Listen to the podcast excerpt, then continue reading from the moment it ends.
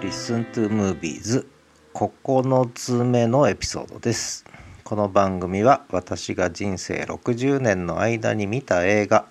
思い出の映画について一つずつ紹介していく番組です、えー、今日は日本映画ですね、えー、日本映画は結構一時期ね社用というかなかなか映画館に人々が行かなくなった時期がありまして1980年代ぐらいですかね。70年代末ぐらいから行かなくなって。で日本映画もちょっと振るわないと言われた時期があったんですがまあそんな中で、えー、作られた映画ですね「えー、蒲田行進曲」これはもう有名なので私が語るまでもないんですがもう日本映画を見るんだったらやっぱりこの映画は見なくっちゃっていうことだと思います。まあ、まだ見てない方は是非ご覧になられるといいんじゃないかなと思いますがちょうどこの映画が劇場公開されたのが1982年の10月9日、えー、私が大学に入学したのが1982年4月ですのでその半年後。ちょうど大学1年生の秋ですね。で大学に入ると私下宿したもんですから時間が自由になるんですね。でよく映画館のはしごをするようになりました。あるいはあのやっぱ映画を見るというのは一つ。ねそれまで高校時代までは、まあ、一応受験勉強してたり自宅にいたのでなかなか自由にならなかったのが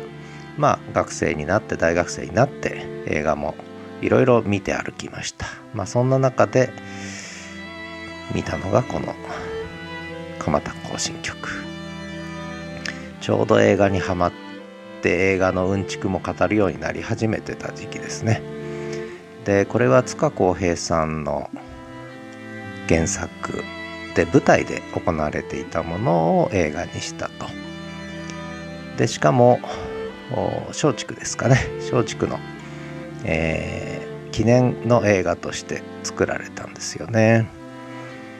で最初の前評判はいろいろあったんですがうん結果的に言えばもう日本アカデミー賞を総なめしたということですね。でこれは良かったです。で何が良かったかというとやっぱり日本映画のこう歩んできた歴史というかなそういうのも多少感じれるということで撮影現場の空気感。もちろん脚色はあるんですけれどもそういったものを感じれたという。まあ熱気ですよね。熱量ですよね。それを感じれた。で監督は深作金次監督ということです。で一番やっぱり印象に残ってるのは松坂慶子ですね、えー、が本当にいい演技。まあ大女優ですのでね。まあ松竹の看板えー、女優ですので、えー、当然なんですがもうとてもいい味出して出していたということとあとはあの風間森夫さんと平田充さん今や押しも押されぬ、えー、まあ映画やテレビでもおなじみになりましたがこの頃は無名というかむしろ舞台しか出てなかったんですよね。えー、塚公平作品の舞台にずっと出ていた人で舞台役者だったわけですよね。で本当は松田優作さんを主役銀四郎役ね、えー、にする銀ちゃんですね銀ちゃん役には松田優作さんって話があってで、えー、その古文みたいな安というのがいるんですけどこれ平田充さんが演じたんですが銀四郎は風間森夫さんが演じたんですが安の方はまあ、どうも宇崎竜道さんという名前が上がってたそうですが松田優作さんはこれを蹴ったんですね。でそれで結構配役はもめにもめてでとにかく塚公平の舞台に出ている風間森夫と平田充を使おうという話に最終的にはなってでこの2人は映画初登場ですしただ舞台俳優としてのやっぱり力量があるもんですからうん。良かったんですよね。この風間森を平田充のこう演技が良かったですね。本当にね。でその時に2人を当然知るわけですけど映画の世界で。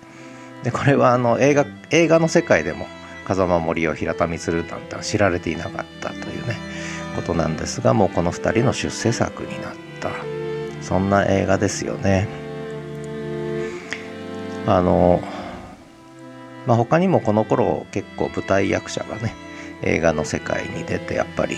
その力を何て言うのかな見せつけるって変ですけどもやっぱ発揮するという場面がいくつかあったので、まあ、そういうきっかけにもなってったのかもしれないなと思ってます。まあ、とにかく階段落ち有名なね階段落ちのシーンもそうですけどもあの最後のエンディングも含めてねとてもなんだろうなほろっとくるし楽しいし楽しめるしまあ泣けるしまあいい映画ですよね。本当に映画っていうのはこういうのがやっぱ日本映画のこうど真ん中にあっていいんだろうなと思ってたりするのでまあこんな作品ね、えー、最近はあんまり見ないかな。なんかもうちょっとこういうのもあってもいいのかななんて思いながら。蒲田教師行進曲あのもしまだ見てない方いたら是非ご覧になったらいいんじゃないかなと思います。あとは私と同世代で高見千佳さんが出てたんですね。で私密かに高見千佳ファンだったりしたんですけども、えー、ちょっと最近亡くなってしまってちょっと残念なんですけどねやっぱ同世代の方が亡くなっていくと寂しいですよねまあ他にも真田広之さん千葉真一さんえー、塩見悦子さん原田大二郎さん蟹江慶三さんなどなどね、えー、豪華キャストが出演しているということです。まあこれ以上語ることないかな。うん、とにかくもうああ日本の映画っていいなぁと、えー、まあ久しぶりというより初めて思ったかもしれませんね。劇場で見た映画で。あ自分が生きて生まれて映画館通うようになって日本映画でああ映画見たなっていうね、えー、そういう非常に充実感があった満足感があったのがこの蒲田行進曲でしたね。でそして日本の映画界のちょっとこう将来に明るさというか